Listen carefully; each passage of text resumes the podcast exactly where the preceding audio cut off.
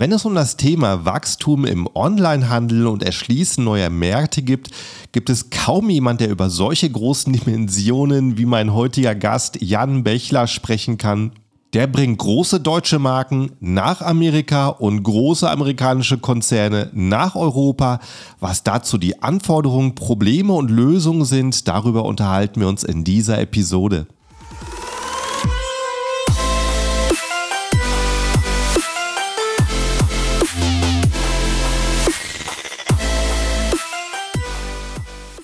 Hallo zusammen und willkommen beim Serious Seller Podcast auf Deutsch. Mein Name ist Markus Mokros und das ist die Show, in der wir alles um Amazon FBA Private Label besprechen, was uns Händler auf Deutsch gesagt ernsthafte Umsätze generiert. Daher auch der Name der Show Serious Seller Podcast auf Deutsch. Und hallo, liebe Zuhörer, willkommen zu einer neuen Episode und ganz herzliches Hallo, mein Gast heute, den Jan. Hi Jan, wie geht's? Moin, moin. Gut geht's. Danke. Schöne Grüße aus Hamburg. Ja, das hört man schon von der Begrüßung. Äh, Hamburg hier sehr, sehr cool. Und ich würde sagen, wir haben sehr, sehr viel zu besprechen. Ich war auf deiner Webseite, äh, bist du auf deiner, von deiner Firma und ähm, in den Referenzen, wenn ich einfach den Punkt B durchlesen wollte, da äh, wurde ich schon bombardiert mit Marken. Also du kannst dich irgendwo in den Supermarkt stellen, äh, in irgendein Regal nach links und rechts gucken, du findest die Kunden von dir. Also äh, jemand, der schon ganz, ganz viel gemacht hat.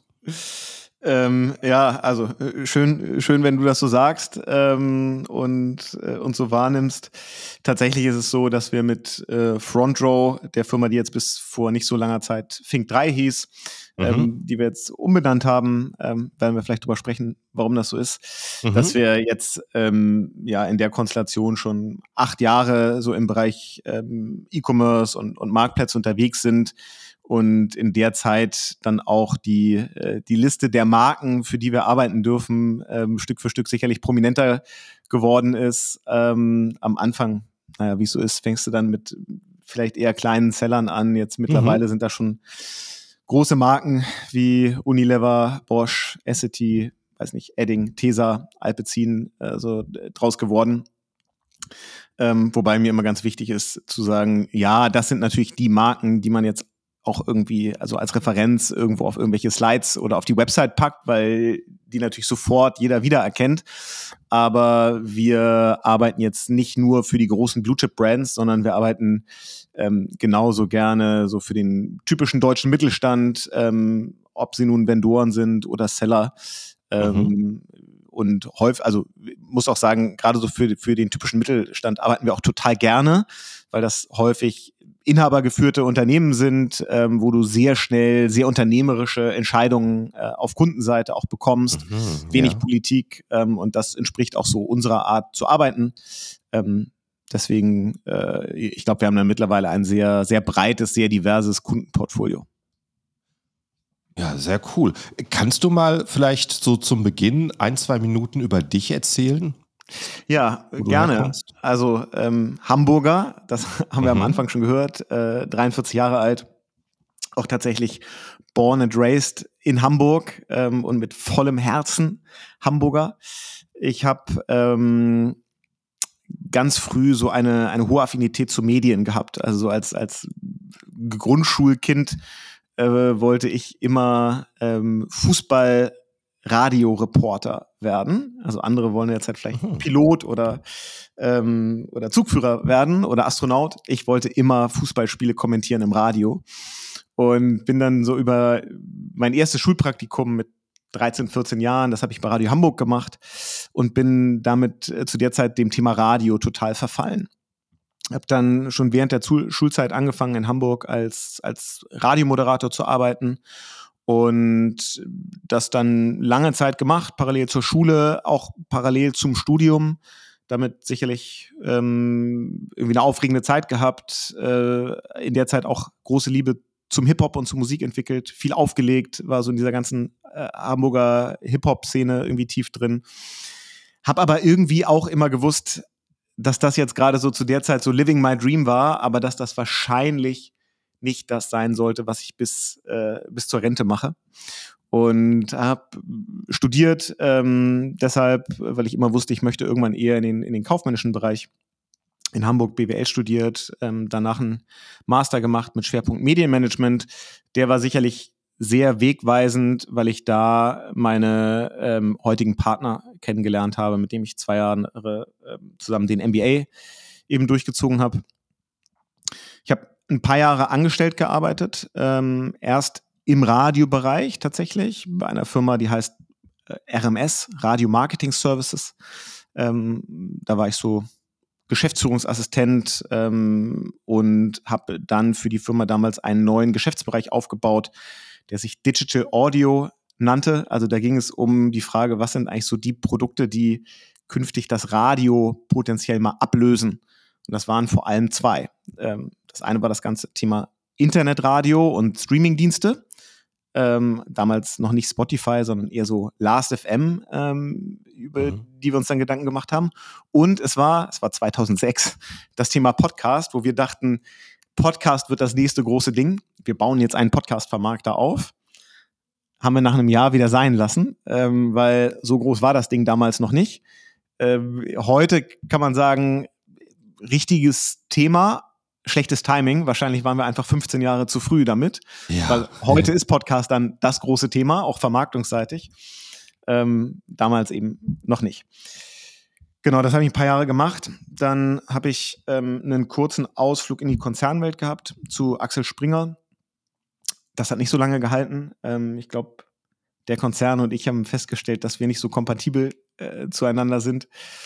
Und danach habe ich dann gedacht, okay, ähm, kam viel zusammen. Ähm, bei Axel Springer in der Probezeit getrennt, ähm, zur gleichen Zeit eine private Trennung gehabt. Und dann habe ich so gedacht, naja, jetzt bist du so Anfang 30, ähm, frisch getrennt, die Wahrscheinlichkeit, dass du jetzt äh, kurzfristig irgendwie heiratest und Kinder kriegst, ist gerade nicht so hoch. Aber du bist auch nicht mehr ganz grün hinter den Ohren. Du hast jetzt mal so ein paar Jahre Berufserfahrung.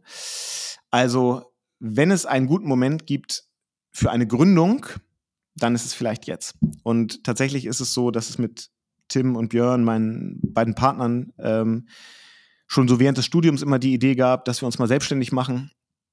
Und irgendwie war das dann so der Auslöser, ähm, dass wir dann tatsächlich gesagt haben, okay, wir, wir wagen den Schritt und dann haben wir einen Marktplatz gegründet, Navinum, äh, ein Marktplatz für Weinhändler. Das war so 2011, 2012. So klassisch Venture Capital finanziertes E-Commerce ähm, ambitioniert gestartet ähm, und dann auch schnell wieder auf den Boden der Realität äh, zurückgeholt worden, weil wir jeden Businessplan, den wir uns mal aufgeschrieben haben und den Investoren verkauft haben, ähm, nicht erfüllt haben. Wie äh, lange habt ihr daran gearbeitet? Drei Idee? Jahre, dreieinhalb, Aha. dreieinhalb Jahre. Aha. Und ist es ähm, irgendwann live gegangen oder war ja, es immer noch in der nee, Entwicklung? Nee, nee, es ist live gegangen, das hatte Kunden, mhm. das äh, hatte Händler, also das war ein funktionierendes Produkt. Es hat, es ist auch nicht pleite gegangen oder so, das hat schon Umsatz gemacht, aber es, es war weit weg von dem, wo wir gedacht hätten, dass es sich hin entwickeln könnte. Mhm. Und dann waren wir irgendwann so an dem Punkt, dass wir es geführt haben, okay, jetzt bräuchten wir eine weitere Finanzierungsrunde, einfach um weiter leben zu können, weil es hat zwar Umsatz gemacht, aber kein Geld verdient, ähm, wie das ja häufig so ist, wenn du so E-Commerce erstmal startest, so ein, so ein Startup. Und dann haben wir uns irgendwie in die Augen geguckt und haben uns gefragt, glauben wir, dass wir jetzt einem Investor nochmal wirklich glaubhaft machen können, dass wenn er da jetzt nochmal eine, zwei, drei Millionen an Venture Capital reinsteckt, dass er eine realistische Chance hat, das mit einem Faktor fünf oder zehn irgendwann mal wieder zu bekommen. Dann haben wir gedacht, ah, wahrscheinlich nicht. Ähm, und dann haben wir uns mit den Investoren zusammengesetzt in einem total fairen und transparenten und, und partnerschaftlichen Prozess äh, und haben gesagt, so wir glauben, es ist nicht sinnvoll, dass ihr da mehr Geld rein investiert. Wir glauben aber auch, es ist nicht so richtig sinnvoll, dass wir da mehr von unserer Zeit rein investieren und deswegen sollten wir das jetzt in so einen Winterschlafmodus überführen. Und das haben wir getan und ähm, dann haben wir drei uns so gedacht, naja, jetzt hat das nicht so funktioniert, wie wir es uns mal vorgestellt haben, aber wir glauben trotzdem an diese Dreierkonstellation, an uns als Gründerteam. Ähm, wir haben so gesagt, statistisch klappt ja nur eins von zehn Startups. Ähm, also muss man ja erst neunmal scheitern, bevor dann das zehnte mhm. funktioniert. Einmal scheitern haben wir jetzt hinter uns. Ähm, also wagen wir jetzt den zweiten Anlauf. Und haben so gedacht, naja, komm, jetzt muss man ja auch mal so ein bisschen sich berappeln ähm, nach so einem Prozess und wir lassen uns mal ein bisschen Zeit äh, zu überlegen, was so unser nächstes Startup denn ist und was so die nächste Idee ist, an die wir glauben. Aber irgendwie musst du in der Zwischenzeit ja auch den Kühlschrank voll machen und die Miete bezahlen und äh, was man so tun muss. Und dann haben wir gedacht, komm, wir machen das so. Zwei bis drei Tage pro Woche machen wir jeder so ein bisschen so Freelance-Beratung. Und den Rest der Zeit tüfteln wir an der nächsten Idee. Und als sich das rumgesprochen hat, ah, guck mal, die drei Jungs, die haben gerade Zeit und Kapazitäten, hier und da so ein bisschen Online-Marketing, digital äh, Beratungsgigs zu machen. Da sind wir relativ schnell ja, äh, überrannt worden äh, mit Anfragen so aus dem Netzwerk und kamen dann irgendwie so an den Punkt, dass wir dachten, verdammt, wenn wir das alles bedienen wollen, wir, wir kommen gar nicht mehr dazu, uns über die nächste Idee, das nächste Projekt, die nächste Firma Gedanken zu machen, weil wir so ausgelastet sind. Und dann haben wir irgendwann festgestellt, okay, vielleicht ähm, müssen wir jetzt gar nicht so lange die nächste Idee suchen. Vielleicht hat die nächste Idee uns gefunden. Und wir machen jetzt wirklich dann Beratungsgeschäft, aber dann halt richtig und dann gründen wir jetzt äh, eine Agentur und das war dann so, ja, war dann so die Geburt von Fink 3. Mhm. Ja, äh, schön, dass es so weit zurückreicht von den Gründern. Wahnsinn. Das ist aber Tatsächlich, ja. selten. 2004 haben wir uns mhm. kennengelernt, mhm. äh, als der MBA losging. Mhm. Cool. Und äh, da haben sich ja deine äh, Wege praktisch schon gekreuzt, so von der Denkweise mit Gary Vee, der, der absolut, ja absolut. voll im Weinbusiness war, bevor es auch Richtung E-Commerce ging. Interessant. Ja, absolut. Den haben wir uns natürlich auch sehr viel angeguckt. Ähm, ich habe ihn irgendwie zweimal getroffen und mhm. klar, war natürlich auch viel Inspiration für uns. Ja. Und also meine, von der Überlegung ist ja eigentlich äh, ziemlich gut, weil es ist ja eine äh, ziemlich alte Nische, das Weinbusiness, was überhaupt nicht vorbereitet ist für E-Commerce.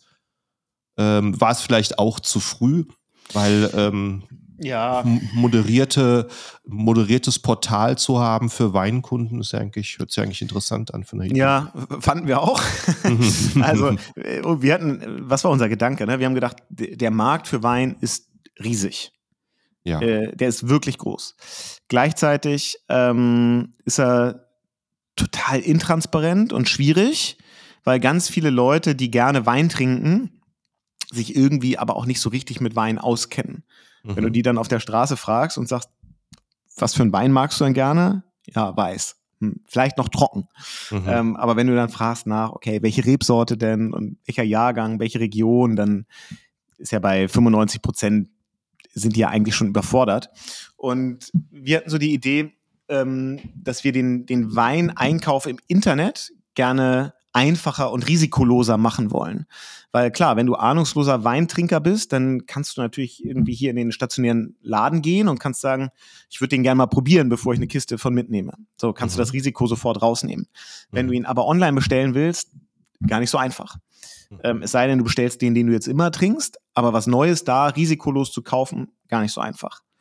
Und unsere Idee war, wir aggregieren das größte Sortiment im, im, im deutschen Markt, weil wir alle großen Händler anschließen und damit ein Sortiment haben, das so tief und so breit ist, wie kein anderer es anbieten kann. Und dann packen wir einen Empfehlungsalgorithmus darüber, der mhm. deinen Weingeschmack kennenlernt, mhm. indem wir, wenn du dich das erste Mal anmeldest, dir so ein paar gezielte Fragen stellen, wenn du Weine bei uns bestellt hast, fragen wir auch mal nach, hey, wie hat er denn geschmeckt? Mhm. Ähm, ist etwas, was die meisten Weinhändler nie machen. Mhm. Ähm, wir haben eine App entwickelt, die, wenn du irgendwo im Restaurant oder bei Freunden sitzt und einen Wein trinkst, ah. der dir ah. super gut schmeckt, fotografierst du das Etikett ab. Dadurch wissen wir, ach guck mal, äh, äh, Markus mochte den Wein super gerne. Dann können wir da wieder äh, Charakteristika rausziehen, können die deinem Geschmacksprofil hinzufügen und können damit immer bessere Empfehlungen geben. Das war eigentlich die Idee. Wann war das mit der App? Das war so 2014, 13, 14. Wow. Ich habe äh, äh, Joe Rogan in einem Podcast darüber reden hören für ein paar Wochen, dass er war völlig baff, dass es eine App gibt, wo man im Restaurant den Wein scannen kann und dann im Online-Store kaufen. Ja, das ist. Ähm, das war, also, war, was er aber echt weit voraus mit der Überlegung. Wahnsinn. Ja, wahrscheinlich hat er von Vivino gesprochen. Mhm. Ähm, die sind riesengroß, global okay. und ähm, haben halt nicht diesen Marktplatzansatz, sondern die haben sich vor allem auf dieses App-Feature konzentriert und Aha. wahrscheinlich war das schlauer als das, mhm. was wir uns überlegt haben. Es hat am Ende nicht funktioniert und wenn man so überlegt, warum, gibt es, glaube ich, mehrere Gründe. Also das eine ist, ähm, ich glaube, wir haben den durchschnittlichen deutschen Weintrinker überschätzt. Du kannst mir mal einen Tipp abgeben. Was ist der durchschnittliche Verkaufspreis einer Flasche Wein in Deutschland? Über alles. Ohne Gastronomie, also im Handel. Im Handel, äh, würde ich mal sagen, wahrscheinlich bei sechs, sieben Euro. Huh? Ja, ist das, was die meisten tippen. Es ist ja. unter drei. Also zu oh, der Zeit war es zu der Zeit war es 2,44 Euro, ist jetzt mit Inflation wahrscheinlich. Das ist der Durchschnittspreis. Genau, weil einfach, weil einfach so viel Volumen ähm, ja. mit so 1,49 Euro Tetrapacks äh, über, die, über den Scanner gezogen wird. Aha. Und ähm, das zeigt schon, dass Deutschland dann doch kein so guter Weinkonsumentenmarkt ist, zumindest nicht in der, in der Breite. Mhm. Es gibt einfach, das haben wir gelernt, es gibt zu viele Kunden, die bei denen du eigentlich alles richtig machst. Ja, die kommen zu dir, du mhm. empfiehlst ihnen Weine, da sagen sie dir hinterher auch bei der Abfrage, die hätten super geschmeckt. Und dann denkst du eigentlich so, okay, dann muss er ja jetzt wieder bei mir bestellen. Mhm. Aber dann kommt das nächste, weiß ich nicht, äh, Amazon-Paket, wo irgendein Flyer drin liegt. Das war ja zu der Zeit noch so. Mhm. Ähm, wo dir irgendein Weinhändler das äh, äh, zwölf Flaschen zum Preis von acht Paket anbietet. Mhm. Und dann denkst du oder denken viele Deutsche eben so, ja, wow, also zwölf Flaschen zum Preis von acht. Davon mag ich nicht alle, aber ich habe trotzdem Schnäppchen gemacht, also mhm. ich bestelle mal das. Mhm. Und das heißt, es war für uns super schwierig, Kunden in den Wiederkauf zu kriegen. Mhm. Wir waren auf der, auf der Customer Acquisition Seite bei der Neukundengewinnung total gut. Da waren wir, wir haben Neukunden günstiger eingekauft als die großen mhm. deutschen Weinhändler. Das wissen wir, weil wir mit vielen von denen gesprochen haben. Und trotzdem hätten wir im Schnitt die dritte Bestellung pro Kunden gebraucht, damit mhm. äh, die Unit Economics profitabel werden. Und das hat einfach nicht geklappt oder es hat viel zu lange gedauert. Und dann wird das mhm. so ein, so ein Money Game, wo du einfach wahnsinnig viel Kohle brauchst. Mhm. Ähm, um auf Einzelkundenbasis profitabel zu werden. Plus, was ja auch hinzukam, der durchschnittliche Weinhändler hat eine viel höhere Marge als wir. Ne? Als Marktplatz hatten ja. wir so eine 15% Marge. Ähm, okay. während, ein, während ein Weinhändler auf seinen Produkten wahrscheinlich 40, 50 Prozent mhm. äh, Deckungsbeitrag hat. Und das so in Summe hat dann dazu geführt, dass es einfach ähm, ja, nicht, nicht so funktioniert hat, wie wir es mal gedacht haben. Mhm. Ja, aber cool, spannend daraus zu lernen und zu sagen, wir machen in einer komplett anderen Richtung weiter. Genau, das hat sich dann ja so draus ergeben, als wir dann angefangen haben, so Beratungsprojekte zu machen, mhm. war es ja so, wir hatten ja irgendwie schon so verstanden, wie Marktplätze mal so grob funktionieren. Ähm, einfach aus, aus dieser Navinum Weinmarktplatzzeit mhm. heraus. Und das war dann ja zu einer Zeit, als auch so das Thema Amazon Marketplace in Deutschland auf einmal begann groß zu werden. Und äh, dann gab es eine ganze Reihe von Anfragen von Kunden, die gesagt haben, wir suchen jemanden, der sich hier gut mit Marktplätzen und E-Commerce auskennt, äh, so als Agentur oder Berater an unserer Seite. Und so viele gab es zu der Zeit gar nicht, ähm, weil das ganze Thema Amazon Marketplace ja auch noch neu war. Und dadurch waren wir halt relativ früh auf diesem Thema drauf und das ist dann eben der Schwerpunkt ähm, unserer Agentur geworden. Mhm. Spannend. Und habt ihr mit äh, Mittelstand angefangen, sagst du? Ja, oder, wir haben, mit Händlern?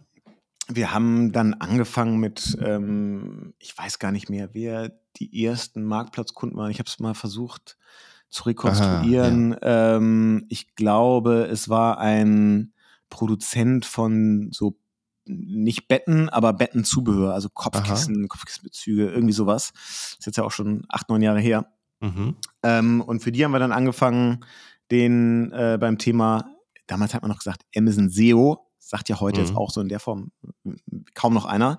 Aber wir haben angefangen mit Amazon SEO. Ähm, mhm. ne, Tim, mein Mitgründer, war, war, bevor wir gegründet haben, der äh, Head of SEO bei stern.de. und Aha. kannte sich einfach gut mit so Suchmaschinenoptimierung aus. Mhm. Plus wir kannten Marktplätze und dann haben wir das so zusammengebracht und haben dann halt uns selber angeeignet, wie eigentlich Emsen SEO damals funktioniert hat. Mhm. Heute in Teilen ja immer noch funktioniert. Mhm. Und ähm, dann sind daraus mehr Projekte geworden oder wir haben sie uns dann ja auch gesucht, ne, als wir gemerkt haben, das ist irgendwie ein attraktives Feld. Ähm, und wie gesagt, haben mit Amazon SEO angefangen und dann über die Zeit sind so die ganzen anderen Disziplinen, ähm, die heute gutes Marktplatzmanagement ausmachen, dazugekommen. Ja, dann war SEO war halt nicht nur irgendwie äh, Produktdescription, sondern da kam auf einmal Content in all seinen Spielarten dazu. Irgendwann kam das ganze Thema Amazon Ads äh, dazu. Dann haben wir eine eigene BI-Lösung gebaut. Dann haben wir uns nach und nach auf andere Marktplätze auch ausgeweitet, auf denen wir Kunden helfen. Dann sind wir international geworden. Äh, so war dann so nach und nach die Geschichte aus dieser ganz zarten Pflanze. Mhm. Und an welcher an welcher Stelle kam dann der neue Name? Also, ähm, wir sind als Fink 3 äh, dann sieben, acht Jahre sehr gut gewachsen. Jedes Jahr mhm. 30, 40, teilweise 50 Prozent äh, gewachsen und ähm, haben jetzt hier ein Team dann aufgebaut, so 180 äh, Mitarbeitende mit der größten Unit eben die, die sich auf, auf Amazon und andere Marktplätze mhm. spezialisiert. Mhm. Es gibt auch noch ein kleineres Team für ähm, digitales B2B-Marketing plus eine CRM- und Web-Analytics-Unit, aber das ganze Thema äh, Commerce ist schon der größte Teil unserer Gruppe.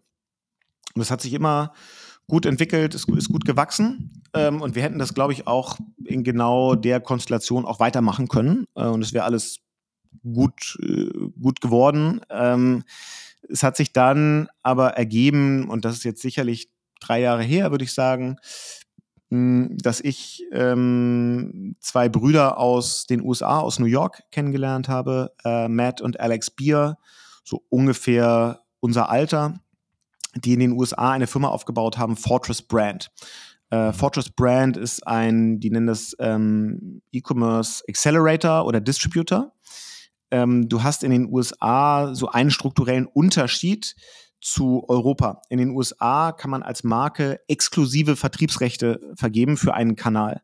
Mhm. Das heißt, also, kennst du ja, in Europa geht das kartellrechtlich nicht, mhm. aber in den USA darf dann nur ein Seller die Produkte einer bestimmten Marke mhm. verkaufen. Mhm.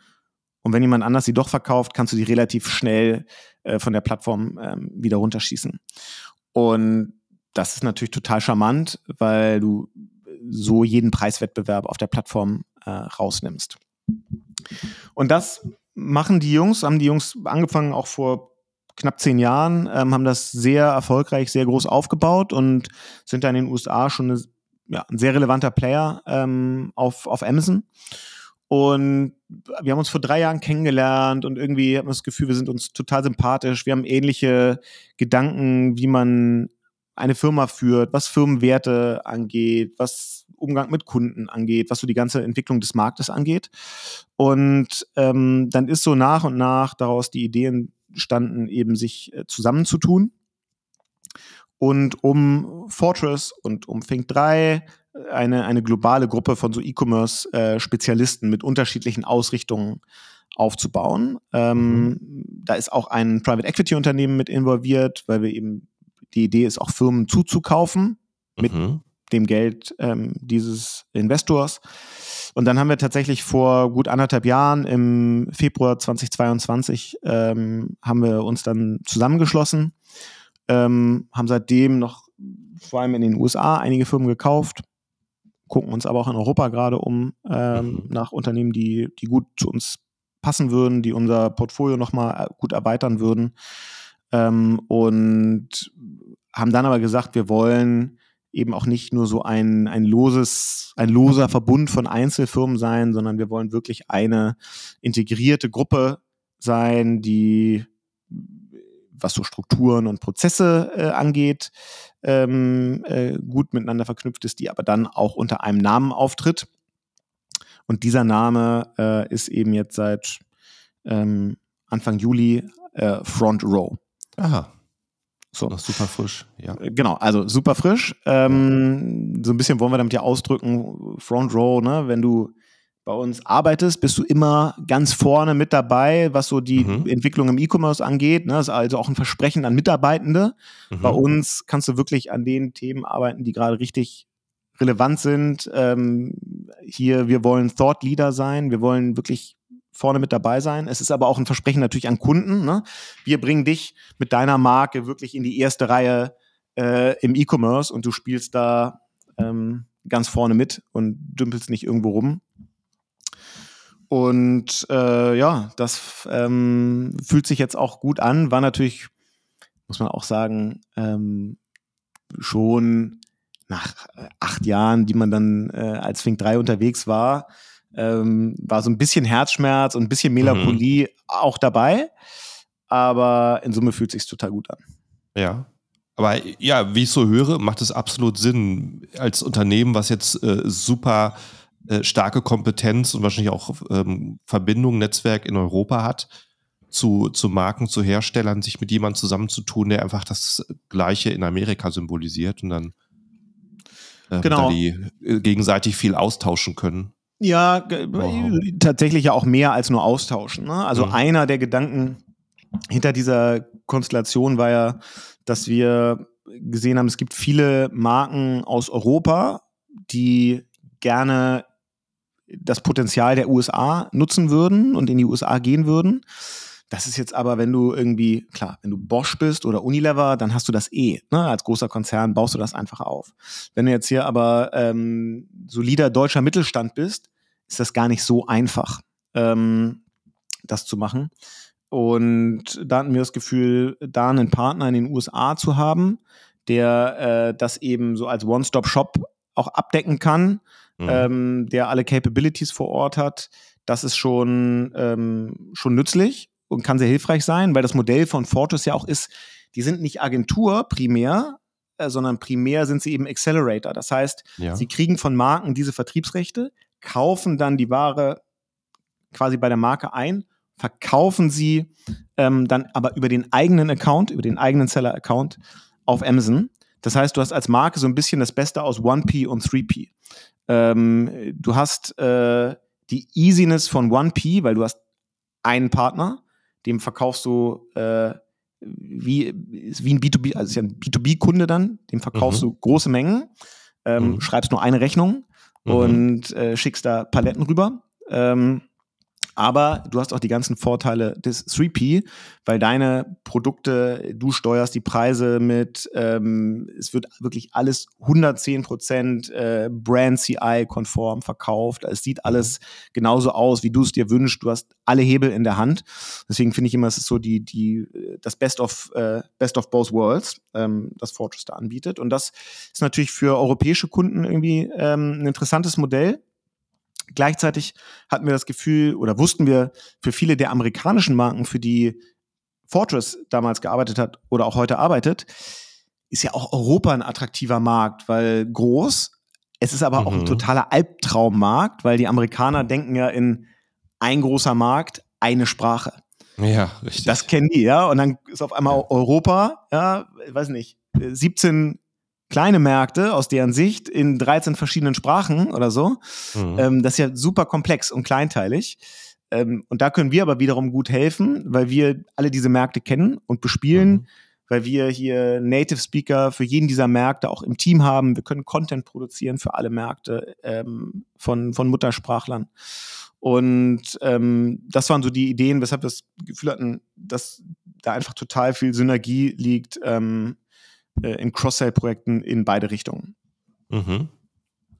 Wenn ich jetzt in Deutschland äh, vorhabe, ähm, äh, schön, schön deutlich, weit lesbar was zu schreiben und es dann irgendwo dran zu kleben, sage ich, ich brauche ein Edding und einen Tesafilm. Wenn du so ein Produkt nach Amerika bringen möchtest, das ist wahrscheinlich eine ganz andere Schwierigkeit als der Matratzenzubehörhändler, der einfach äh, seine, seine Produkte mit in den Markt geben will. Ja, also ähm, du meinst, wenn man in die USA gehen möchte? Genau, wenn du in die USA gehen möchtest mit so einem, mit so einem starken Brand, mhm. da, die haben wahrscheinlich auch hohe Erwartungen von dem Umsatz dort, ja. Ja, klar. Ich meine, die haben hohe äh, Erwartungen auch an, an Professionalität in der, in der mhm. Betreuung. Mhm. Ähm, man muss sich schon bewusst machen, also es klingt natürlich immer so einfach. Jetzt gehen wir die, in die USA, ja, hunderte Millionen Menschen und äh, ähm, bauen lieber noch einen zweiten Geldspeicher, weil der erste wird ja schnell voll sein. Mhm. So ist es natürlich nicht, ne? Weil ähm, auch viele jetzt deutsche Mittelstandsmarken hat da in den USA auch keiner gewartet, weil die einfach mhm. keiner kennt. Ja, mhm. da gibt es genau Zero Suchvolumen. Ja, ja. Ähm, da sind dann halt andere Marken, die äh, die Platzhirsche in einer bestimmten Kategorie. Es gibt durchaus deutsche Marken, die man in den USA sehr gut kennt. Also Edding ist bestimmt eine Marke, die kennen auch Amerikaner. Mhm. Ähm, äh, Tesa ist auch eine Marke, die kennt man irgendwie in den USA. Ich mhm. habe vorhin irgendwie ähm, kurz erwähnt, dass wir für Dr. Wolf, also die Firma hinter Alpecin und, und vielen mhm. anderen Marken arbeiten. Jetzt war gerade Tour de France, ja, und der äh, einer der Fahrer vom Team äh, Alpecin gewinnt da das grüne Trikot äh, des besten Sprinters und gewinnt, weiß ich gar nicht, vier Etappen, glaube ich. Mhm. Ähm, natürlich ähm, gibt es dann auch in den USA ein Suchvolumen nach Alpecin. Aha, gab's auch, ja. Das gab es auch schon vorher, ja. ja. Alpecin ist ja. sicherlich eine Marke, die man auch so in den USA kennt, ne? aber mhm. ähm, für Marken, für die da schon eine gewisse Bekanntheit ist, ist es natürlich viel einfacher, ähm, da in diesen Markt zu gehen und dann da auch, auch Umsätze zu erzielen, als wenn du da komplett neu reingehst. Dann musst du natürlich erstmal überhaupt Markenaufbau betreiben, ähm, über sei es über die eher Upper Funnel äh, Formate bei Amazon Ads, sei es aber auch für Formate außerhalb von Amazon Ads, ja, mhm. über alles, was, was Paid Social ist, ähm, was vielleicht PR ist, was offline ist, das muss man schon alles mitspielen. Also mhm. jetzt zu sagen, ach super, jetzt ab morgen sind meine Produkte auch äh, auf Amazon.com äh, gelistet und dann kommt der Umsatz. Ich meine, das ist ja offensichtlich, dass das so einfach nicht funktioniert. Ja. Hilft es denn irgendwo, zu, ähm, ähm, sagen zu können, wir sind hier die Nummer 1 Marke in Europa oder fängt man wirklich bei Null an dann in Amerika? Naja, ich glaube, ähm, das ist so, wir würden das immer einen Trust Indicator nennen. Ja, mhm. also ähm, wenn jemand dann erstmal auf deinen Produkten, auf deinem Brand Store ist, äh, dann erzeugt das bestimmt Trust. Ja, mhm. dass man merkt, okay, das ist keine komplette Newbie-Marke, sondern das mhm. ist äh, Made in Germany. Ähm, ist ja immer noch irgendwie ein vielen Bereichen ein Prädikatssiegel. Äh, ja. Ich glaube, da hilft das, aber das ist halt dann für die letzten 5% äh, Conversion-Optimierung. Das alleine ähm, reicht sicherlich nicht. Mhm. Und äh, wie ist dann so, wie ist dann so eben der Ablauf? Also ähm, äh, macht ihr dann eben viel außerhalb an also es, es, hängt natürlich davon ab, was die Kunden wollen. Ne? Ja. Ähm, die Kunden, für, für die wir jetzt schon in den USA tätig sind, sind tatsächlich eher Marken, die in den USA auch schon eine gewisse Bekanntheit haben. Mhm. Ähm, die aber in der Vergangenheit da jetzt nicht irgendwie breit in den Markt äh, gehen konnten oder gegangen sind, ähm, vielleicht mhm. eher offline distribuiert waren und ähm, nicht online. Äh, die Fälle, wo jetzt ähm, Marken mit uns komplett den allerersten Schritt in die USA gegangen sind und wir dann da anfangen, überhaupt Brand Awareness und so aufzubauen, die gibt es tatsächlich äh, noch nicht. Aha, okay. Also wir haben uns erstmal auf die, ich sag mal, auf die Low-Hanging Fruits versucht äh, zu ja. konzentrieren. Ja, ja, verständlich. Und äh, was ist in den USA zum Beispiel neben Amazon noch Pflicht? Welche Marktplätze? Also, ähm, was auf jeden Fall eine hohe Relevanz hat, ist, äh, ist Walmart. Ähm, mhm. Das, äh, da findet schon sehr viel statt. Und dann wird es, glaube ich, schon eher, ähm, eher so branchenspezifischer. Also Fortress mhm. hat einen starken Schwerpunkt im Bereich so Beauty, Health, Wellness, CPG. Mhm. Dann sind halt so Plattformen wie Sephora ähm, zum Beispiel total relevant. Aber selbst so ein eBay ähm, wird ja immer wieder äh, irgendwie äh, totgesagt das können wir nicht bestätigen. Also sowohl in den USA als auch hier haben wir unterschiedliche Kunden, für die eBay immer noch ein guter Kanal ist. Nicht der mhm. größte und nicht der relevanteste, aber jetzt auch keiner, den man abschreiben würde. Ja. Ja, das äh, hatte ich nicht gewusst. Sephora hat einen eigenen Marktplatz. Also es ist ein Geschäft, das, das die jetzt entwickeln, genauso wie Douglas ja auch ja. das Marktplatzgeschäft äh, entwickelt. Okay. Das gibt es ja schon. Ähm, ja. Es ist, wenn man jetzt mal so ein Douglas nimmt, das gucken wir uns natürlich auch sehr genau an, ähm, dann würde ich sagen, sind die sicherlich noch ein gutes Stück am Anfang. Ne? Mhm. Amazon ist ja eigentlich mit all dem, was sie machen, so in allen Bereichen so der Goldstandard, ähm, was so Steuerungsmöglichkeiten angeht, ähm, was äh, Optimierungsmöglichkeiten angeht, was Advertising mhm. angeht, ähm, was Daten angeht, die du, die du bekommst. Ähm, und die anderen entwickeln sich ja alle nach und nach dahin. Also nimm mal das Thema Advertising. Es gibt halt bei Douglas noch keinen Self-Service. Ja, da kannst du im Moment per PO Aufträge hinschicken per Fax oder scannen, ja. Und mhm. dann wird da irgendwie eine Kampagne eingebucht, aber den Self-Service weder für Agenturen noch für, noch für Kunden derzeit. Aber es ist sicherlich was, was kommen wird. Ja. Ja, ja. Kann ich verstehen. Und, äh, Amazon so einen Vorteil. Äh, Gerade in der Beauty-Industrie sind die ja eigentlich äh, sehr, sehr stark. Da haben so die Konkurrenten dann sicherlich sehr viel zu tun, da wieder Marktanteil zurückzuholen online. Ja, absolut, absolut. Und ähm, was du im Beauty-Bereich siehst, ist, ähm, dass wirklich, ich kriege die Zahlen nicht ganz äh, zusammen, aber die Anzahl der neu entstehenden Marken mhm. äh, hat sich irgendwie 2023 versus vor 15 Jahren irgendwie verzehnfacht. Ja. Ne? Also dieser ganze Trend zu D2C-Only-Brands, der ist vor allem äh, im Bereich so Beauty, Health, Wellness, Supplements und so ist der riesig. Und dadurch hast du natürlich dann auch äh, so eine, so eine Produkt- und Angebotsinflation auf einmal in diesen Kategorien. Und ähm, dann willst du vielleicht als, als Händler die anbieten können, ohne sie selber anbieten zu müssen. Und mhm. dann ist natürlich der Marktplatz äh, der sinnhaftigste Kanal.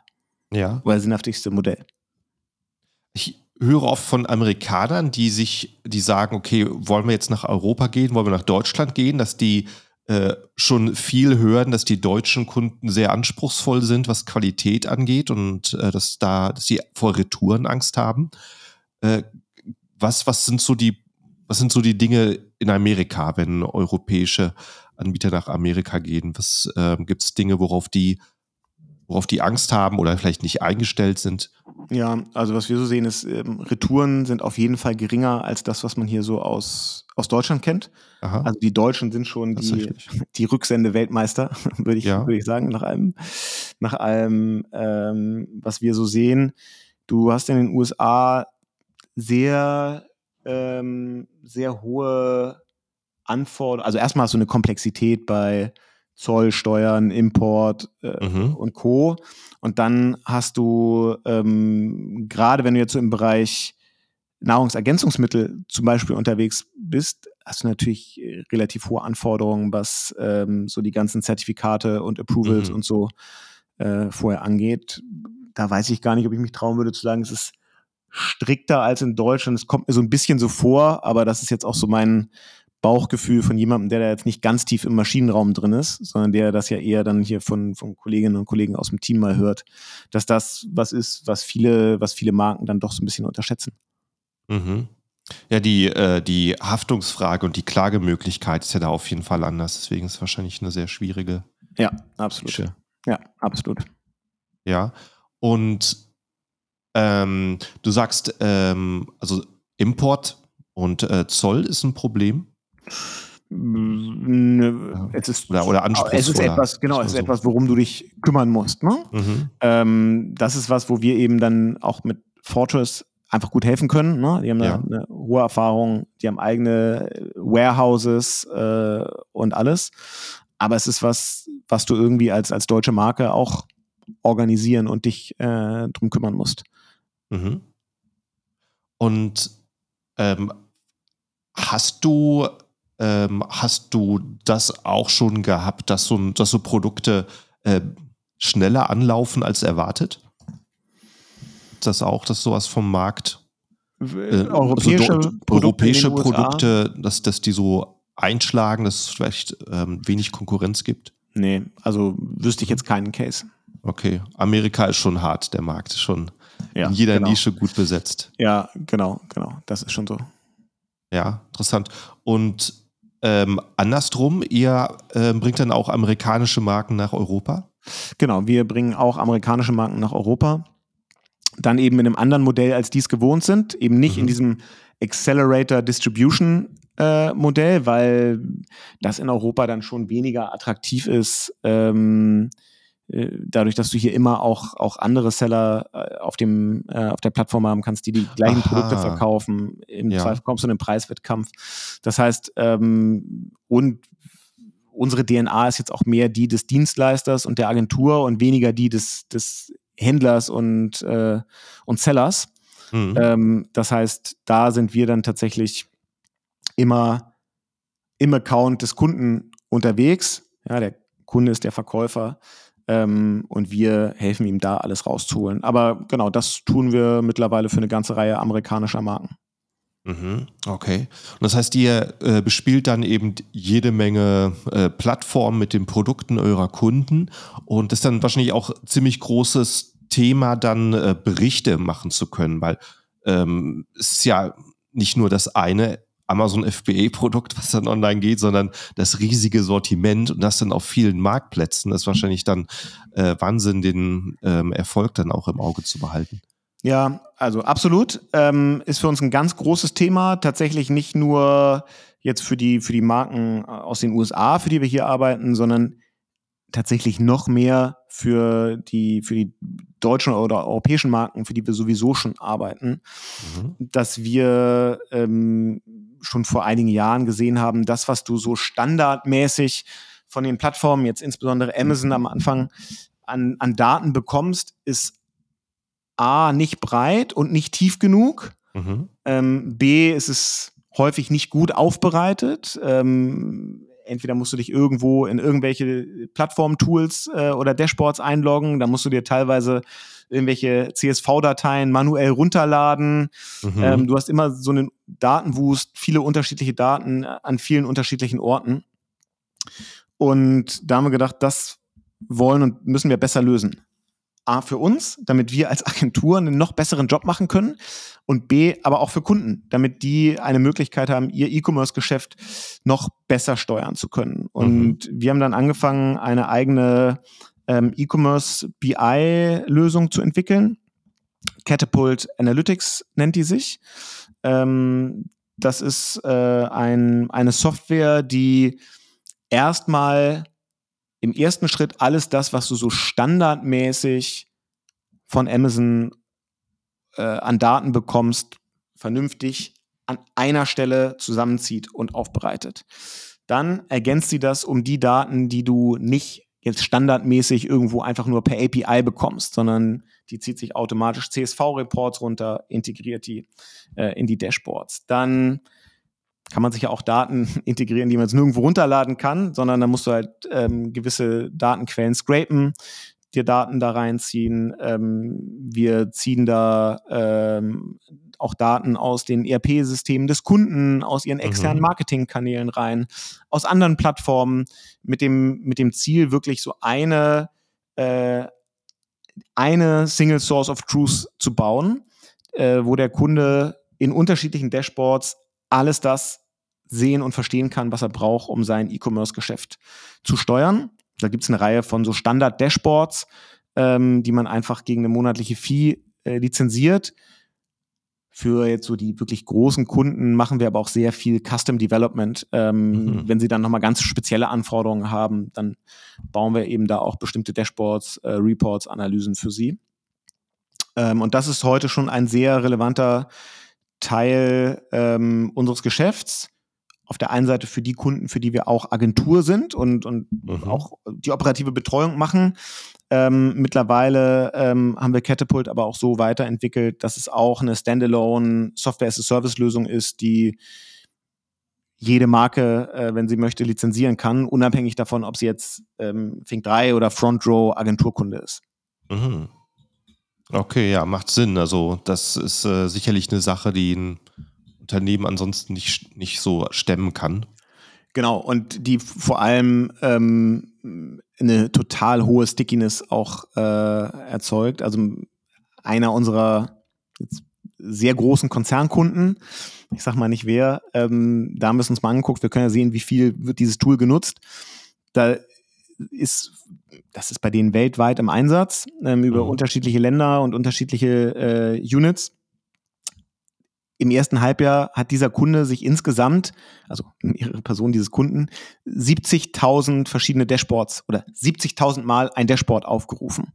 Ja, mhm. ähm, das zeigt natürlich, okay, offensichtlich scheinen diese Daten schon irgendwie ja. sehr nützlich und sehr wertvoll zu sein und wirklich ja. aktiv genutzt zu werden. Mhm. Allerdings, Wahnsinn. Ähm, äh, wenn ihr jetzt so Mittelständler habt, die auf, in Amerika aktiv werden, kommt es auch vor, dass die Produkte anpassen für den Markt oder funktioniert das meistens, dass die Produkte dort verkaufbar sind? Ich würde sagen, für die meisten Produkte sind sie schon verkaufbar. Also du musst im Zweifel immer anpassen, weil du anderes Labeling brauchst, auf dann halt mhm. äh, Englisch. Ne? Mhm. Ähm, entweder die Verpackung oder auch ja die, die bedruckten Produkte. Ähm, es muss halt schon auf Englisch sein. Ähm, in der Theorie ist mir schon klar, warum man für bestimmte Produktkategorien auch anpassen würde.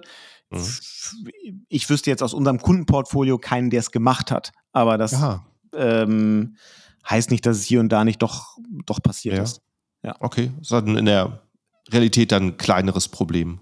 Ich denke schon, ja. ja. Ist aber übrigens auch was, ähm, was in äh, wo auch wieder Catapult so als, als ähm, BI und Analytics-Tool total nützlich sein kann. Weil was wir auch machen, ist, dass wir äh, zum Beispiel so semantische Review-Analysen äh, machen. Ja, wenn jetzt mhm. auf, irgendeiner, auf irgendeinem Produkt hast du 5320 Bewertungen, die will sich ja keiner jetzt äh, alle einzeln durchlesen, um mein Gefühl dafür zu kriegen, was die mir eigentlich sagen, ne? Mhm. sondern was wir da machen, ist, dass wir ähm, dann so semantische Textanalyse, ein bisschen KI unterstützt machen, um eben rauszufinden, was sind denn wiederkehrende Themen, die da positiv oder eher negativ mhm. bewertet werden, um daraus wieder abzuleiten Hinweise für die Produktempfehlung, äh, für die Produktentwicklung. Ja. Und das passiert tatsächlich immer wieder, ähm, dass da total gute Insights drin stecken, die wir dann dem Kunden eben auch zeigen und beweisen können, so dass ein Kunde dann ähm, die Produktentwicklung anpasst. Also ein Beispiel ist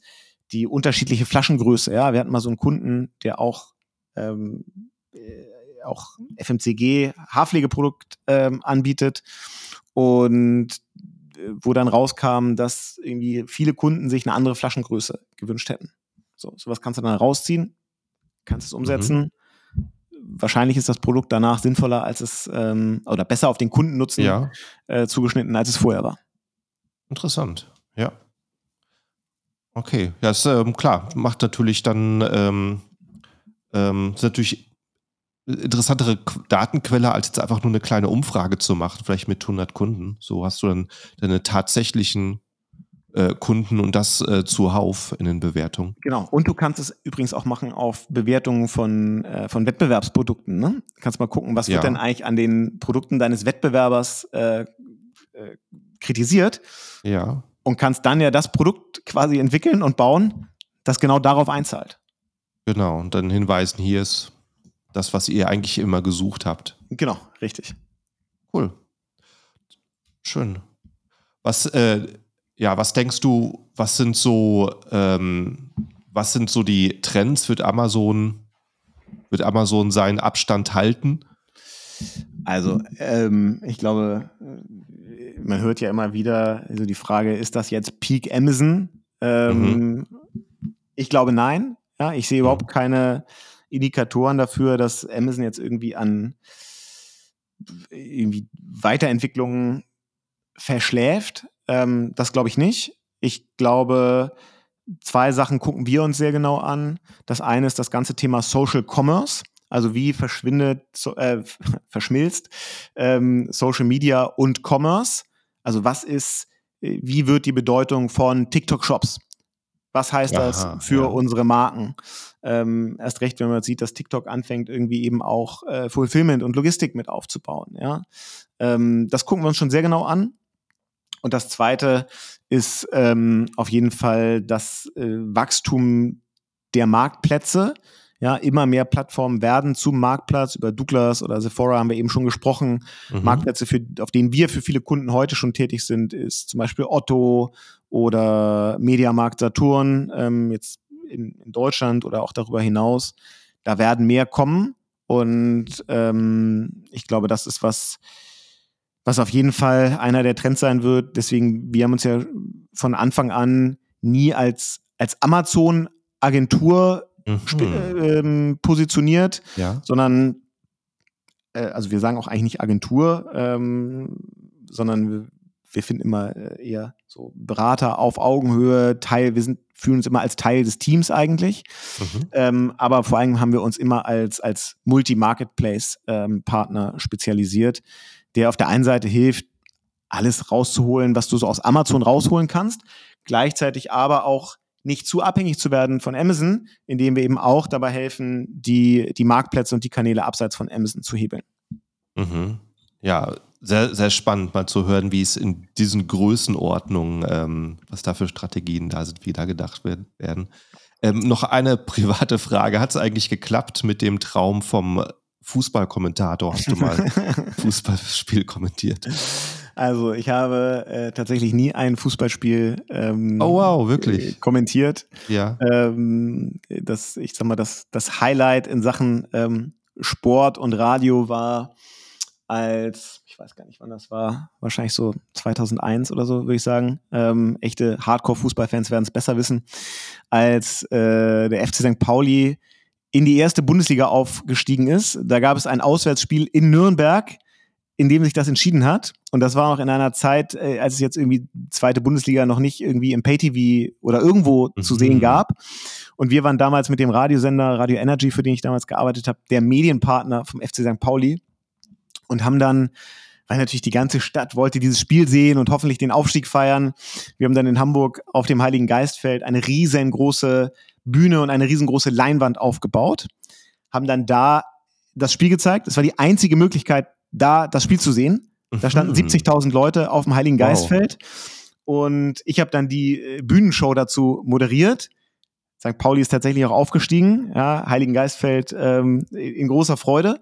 Und dann haben wir da irgendwie, naja, ein paar Stunden Bühnenshow gemacht, bis die Mannschaft aus Nürnberg dann Aha. nach Hamburg geflogen ist und tatsächlich direkt da vom Flughafen auf die Bühne kam und dann haben wir da irgendwie den Aufstieg gefeiert. Also das war so mein, mein Radio-Fußball-Moment, aber für, eine, für ein wirklich kommentiertes Spiel hat es tatsächlich nie gereicht. Ja, aber es war sicher schon das Spektakel des Jahrzehnts in Hamburg. Das, ja, es war auf jeden Fall ein großes Event und ja. ähm, also vor mehr Leuten habe ich auch nie auf irgendeiner Bühne gestanden, das kann ich auf ja. jeden Fall sagen. witzig, witzig.